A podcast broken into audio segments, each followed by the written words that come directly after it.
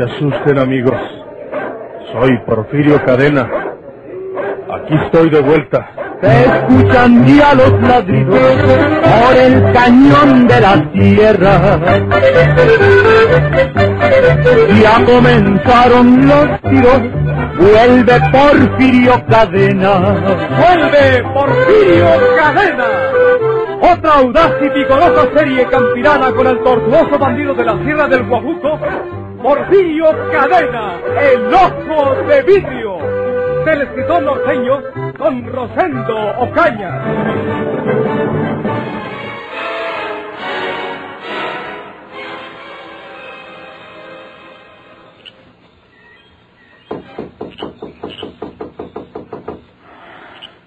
Es el número 105 en la calle Zamora.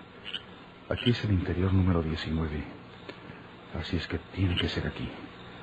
A ver qué clase de sujeto es este amigo.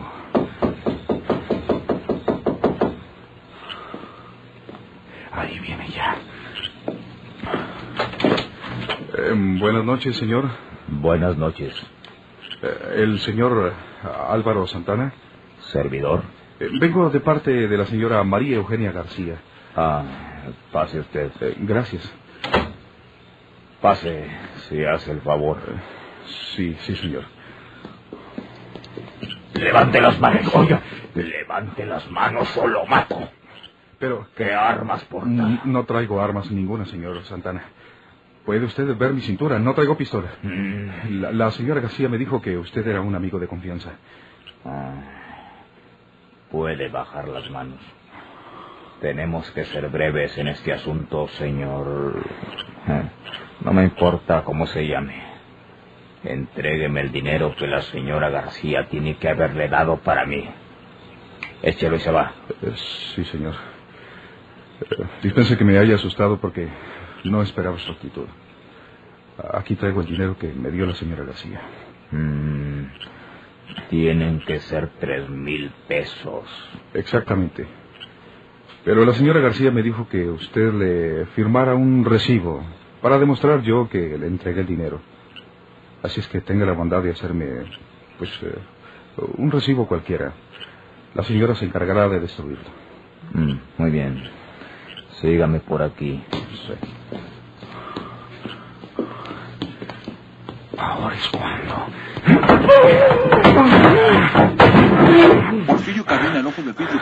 Tengo que darle una en el corazón para estar seguro de que se queda bien muerto.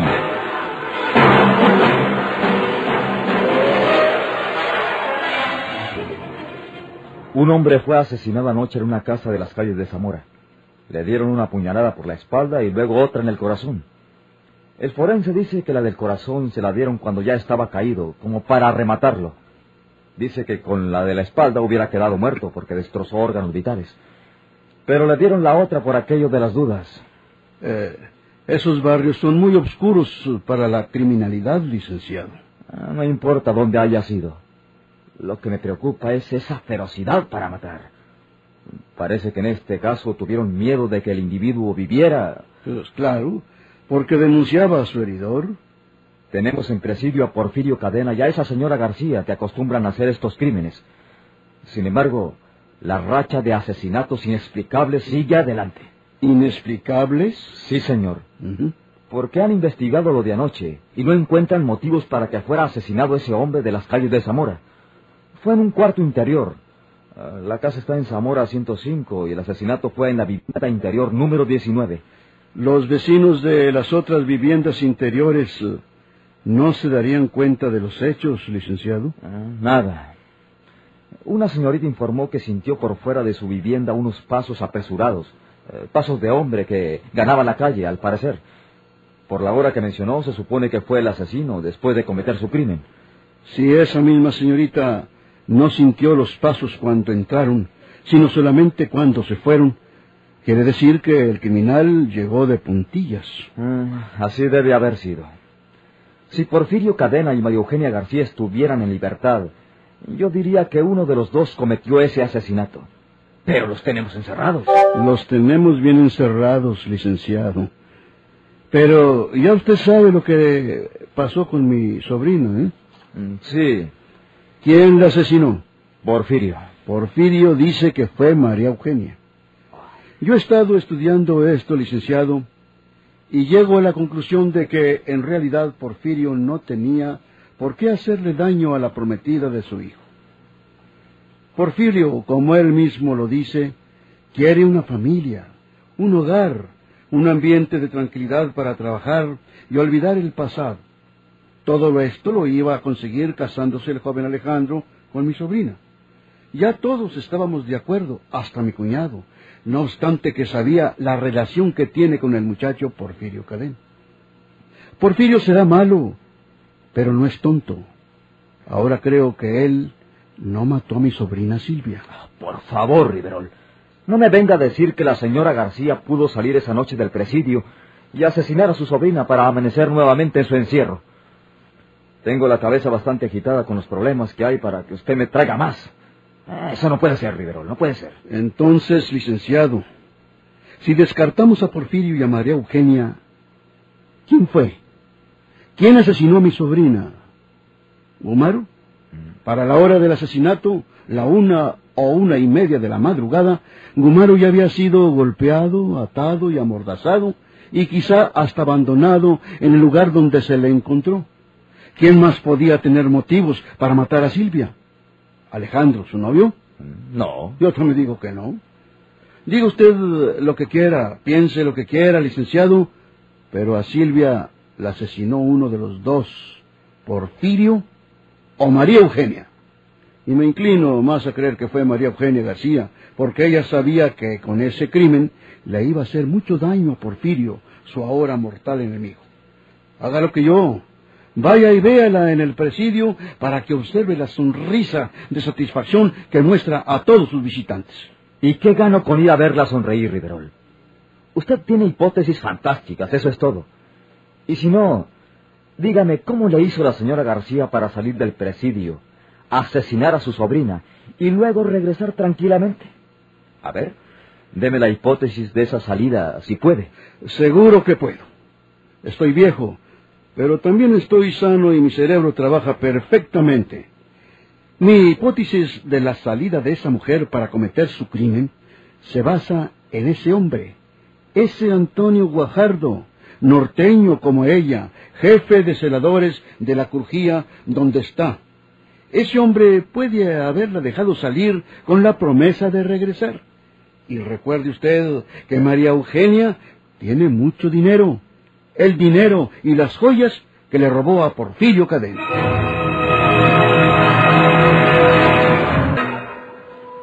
Le digo a usted, Riverol, que sus hipótesis son peregrinas constantemente. Y se lo voy a demostrar. ¿Puede ese jefe de celadores permitir que la señora García salga del presidio? Basta su condescendencia. Contésteme eso y ya no me vuelva a decir nada de este asunto. Sus nervios están afectados por el trabajo, licenciado. De lo contrario, usted convendría conmigo que ese jefe de celadores puede tener otros cómplices. Hmm. ¿El director? Ah, no, no. Yo conozco al coronel Castillo. No necesitan al director. Con el jefe de la guardia es suficiente. No. Sí, sí, licenciado. Porque el jefe de la guardia puede mandar a los demás a distintas misiones dentro del mismo presidio. Se queda solo, sobre todo a medianoche, y de acuerdo con Guajardo, dejan salir a María Eugenia, como se lo acabo de explicar. ¿Cree usted que sea eso posible, Riverol? ¿Por qué no nos damos una vuelta al presidio y nos aseguramos de esas posibilidades, licenciado? Vamos, Riverol. Vamos. Vamos para allá. Vamos a ver qué tan seguros están en sus celdas esos dos criminales.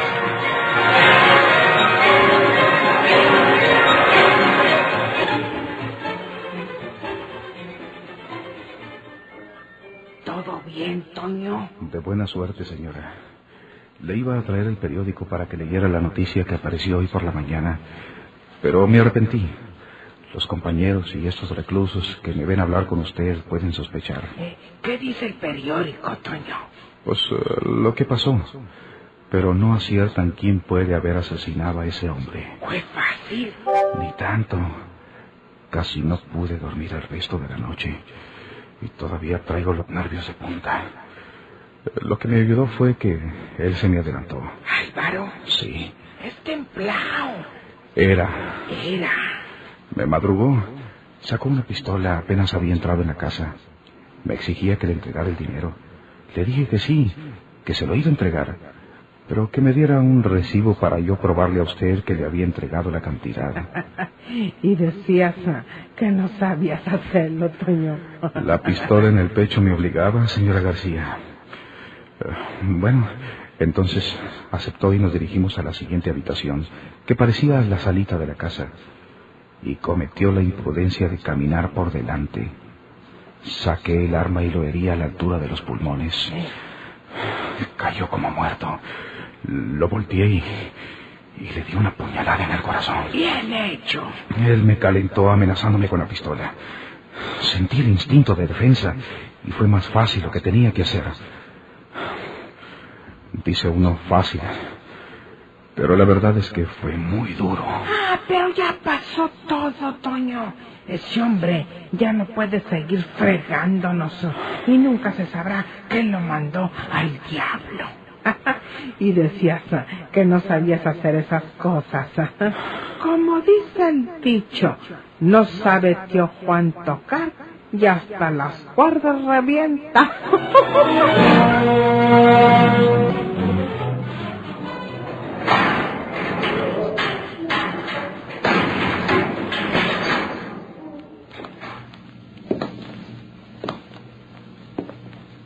tal, Porfirio? ¿Te registraron? Sí, pero no me callaron nada. Bueno, no me registraron como cuando lo creen a uno de peligro. Nomás por encimita. Pero traigo la mugrita esta metida en el zapato. ¿Será muy chiquita? Sí. Bueno, es mejor. Toma. Gumaro extrajo de uno de sus botines una pequeña pistola 22, automática, pavón negro, y la puso en manos de Porfirio. Estaban sentados muy juntos. Porfirio en la orilla del camastro, Gumaro en el rústico banco que era la única silla de la celda. Sus maniobras no podían ser descubiertas desde afuera. Métetela en el zapato, Porfirio. No, no, en el zapato no. La voy a envolver en el paño y me la dejo en la bolsa del pantalón. ¿Seguro de que está bien cargada? No vaya a pasarme lo que al muchacho cuando vino a matarme con tu mugre sin tiros. Eh, yo se los había quitado. Lo vi una tarde que andaba viéndola en la cómoda y de pronto se me ocurrió esconderla. Pero luego pensé que podía hacerse de otra por ahí. Mejor le quité los tiros. Y no te equivocaste. ¿Y para qué te puede servir esa mugrita, Porfirio? Parece de esas pistolitas de agua, tú. Pero mata ¿Y, y a quién vas a matar? al que me estorbe cuando quiera pelarme. ¿Y crees que vas a poder pelarte de esta prisión con esa pistolita 22, Porfirio? Le das un pelón balazo con ahí se muere a los tres días. Una pistola grande me la encontrarían. No podría usarla según los planes que tengo. Ayer me llevaron al Ministerio Público y me dijeron que estoy formalmente preso. Lo que quiere decir que ya es un hecho que creen que yo me até a Silvia. Si aguardo a que me sentencien Gumaro, y estuvo que si no me matan, pasaré el resto de mi vida en un presidio o me mandan de nuevo a las Islas Marías. Eh, ¿Y crees que tendrás éxito? Ya hacemos la lucha. Ya no quiero estar aquí. Ahora en la mañana anduvieron por aquí el licenciado Méndez Pirrín y Riverol. Según me platicó el celador, parece que asesinaron a un pelao y querían saber si yo estaba bien guardado aquí o había sido el asesino. Os vale más irme muy lejos. ¿Y si te friagan? Ya me tocaría encina. ¿No has leído los periódicos? Ese amigo fue asesinado furiosamente por ahí en las calles de Zamora número 105. Zamora 105. A- aguarda. ¿Eh? ¿Qué? ¿Sabes dónde es? Pues eh, de pronto se me afiguró como si mentaras una dirección conocida.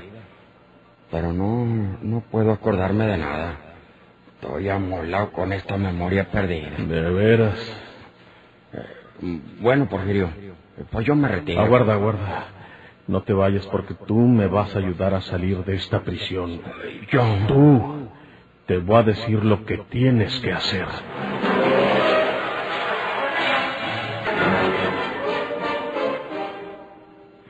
No pierdas la cabeza, Porfirio. Eh, te pegan a ti, me pegan a mí. Y no podrás pelarte de esta prisión. Todavía no sabes lo que voy a hacer. ¿Tienes tu navaja? Eh, sí, eh, pero ¿para qué diablos te sirve mi navaja? Si he sabido esto, no te traigo la pistolita que me pediste, hombre. Yo soy el amolao. Toma la navaja. Ábrela tú. Ábrela, ábrela. No hay nadie. ¿De qué se trata? Dame un piquete con la navaja. ¿Te, te volviste loco? Ándale, dame un piquete. Aquí en el costado. Pero entre cuero y carne. ¿Y, y por qué no te lo das tú? No, porque si miran que yo mismo me herí, piensan que lo hice para ir al hospital y me vigilarán bien o, o me llevan esposado. Pero si otro me la vio es distinto. Ándale, hiéreme. Aquí entre cuero y carne. Ándale, te digo. ¡Ay! ¡Ay! está bien, está bien. Ahora vamos a decir que nos peleamos y que me herites. No, porque no. Tiene que ser Ancina. Tú tienes que hacer lo que yo te diga. ¿Qué te hace por esto? Te meterán 15 días en la cárcel. Diles que yo tuve la culpa. Yo mismo se los voy a decir. Tú sabes lo que haces, Porfirio. Merites. Merites con tu navaja, desgraciado. Celador. Celador. Pronto, celador. Aquí, celador.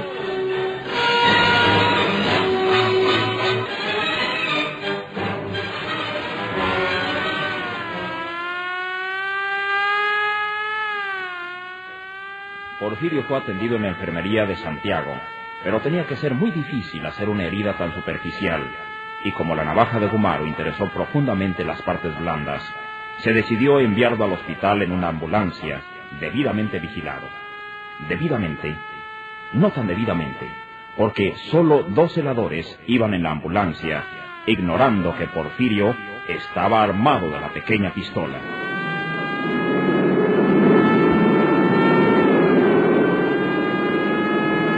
Detengan la ambulancia. Deténganla o los mato a todos. ¡Pronto hago fuego! Esto no es un juguete. Y al que no me obedezca lo mato. Ustedes dos, dejen sus armas aquí en la ambulancia. ¡Pronto! Abájense de la ambulancia y váyanse. Y usted, chofer, píquele pa' donde yo le diga. Y si no me obedece, le meto los seis tiros de esta pistolita en la cabeza. ¡Ahora!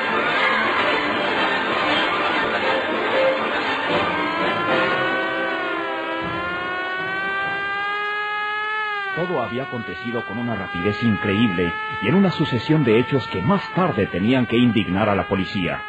Porfirio planeó las cosas de manera que aquellos hombres del presidio no tuvieran tiempo para tomar todas las precauciones. Se fingió tan herido, tan incapaz, tan dócil, que nadie pensó en que quisiera escapar. Pero amenazando al chofer de la ambulancia, se salió de la ciudad y se perdió por la carretera de Toluca, abriéndose paso con la sirena de alarma.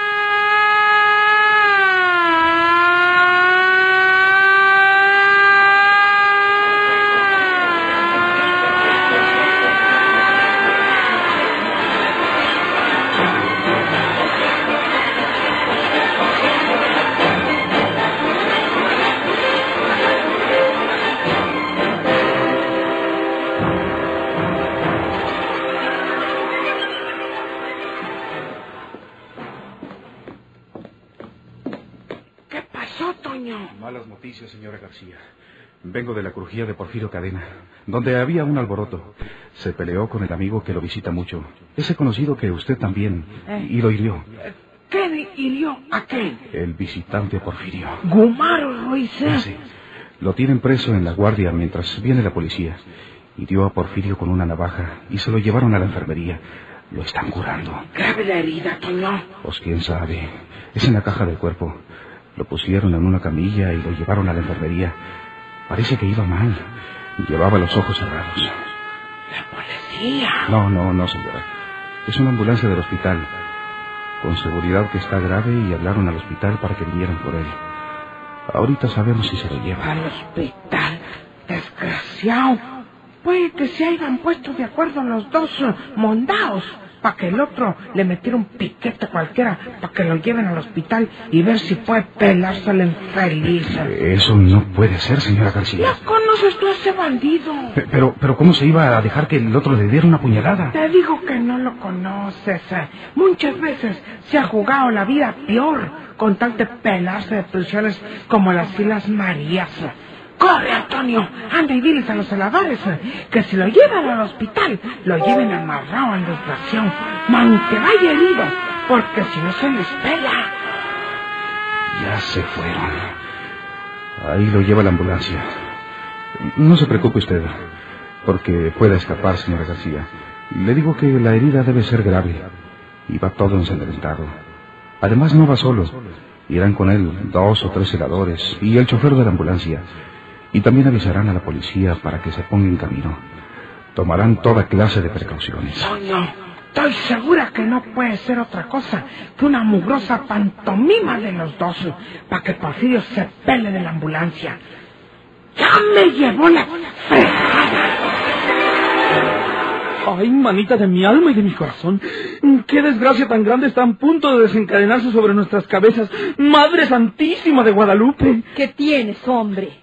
¿Qué escándalo traes? ¿Sabes lo que acaba de pasar en México? En estos momentos no se habla de otra cosa. Ay, Dios mío, de mi vida y de mi alma. Tenemos que marcharnos muy lejos, manita, antes de que nos venga a asesinar ese bandido y tener que hacerlo ahora que estamos tan bien instalados en la granja. ¿Qué estás diciendo, Jacinto? ¿No entiendes, manita? Ay, cómo son las mujeres. Porfirio Cadena acaba de escapar del presidio. ¿Te imaginas lo que eso quiere decir? Que nuestra vida no vale tres cacahuates. ¡Ah, miedoso!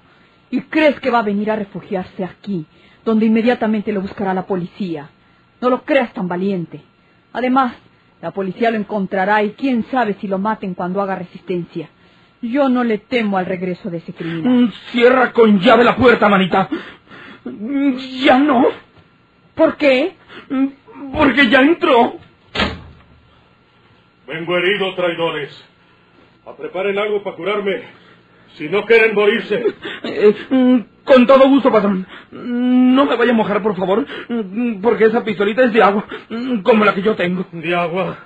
Mira, tonto. ¡Ay! No tire, no tire, patrón. Nosotros lo vamos a curar. Manita, pronto, manita. Trae agua caliente, manita. Ándele, traidora. No haga tanto escándalo, señor. Se va a desmayar.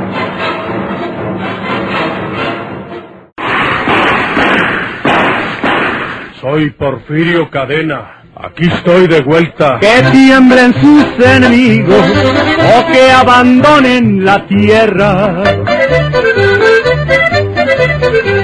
Ya comenzaron los tiros, vuelve Porfirio Cadena. ¡Vuelve Porfirio Cadena!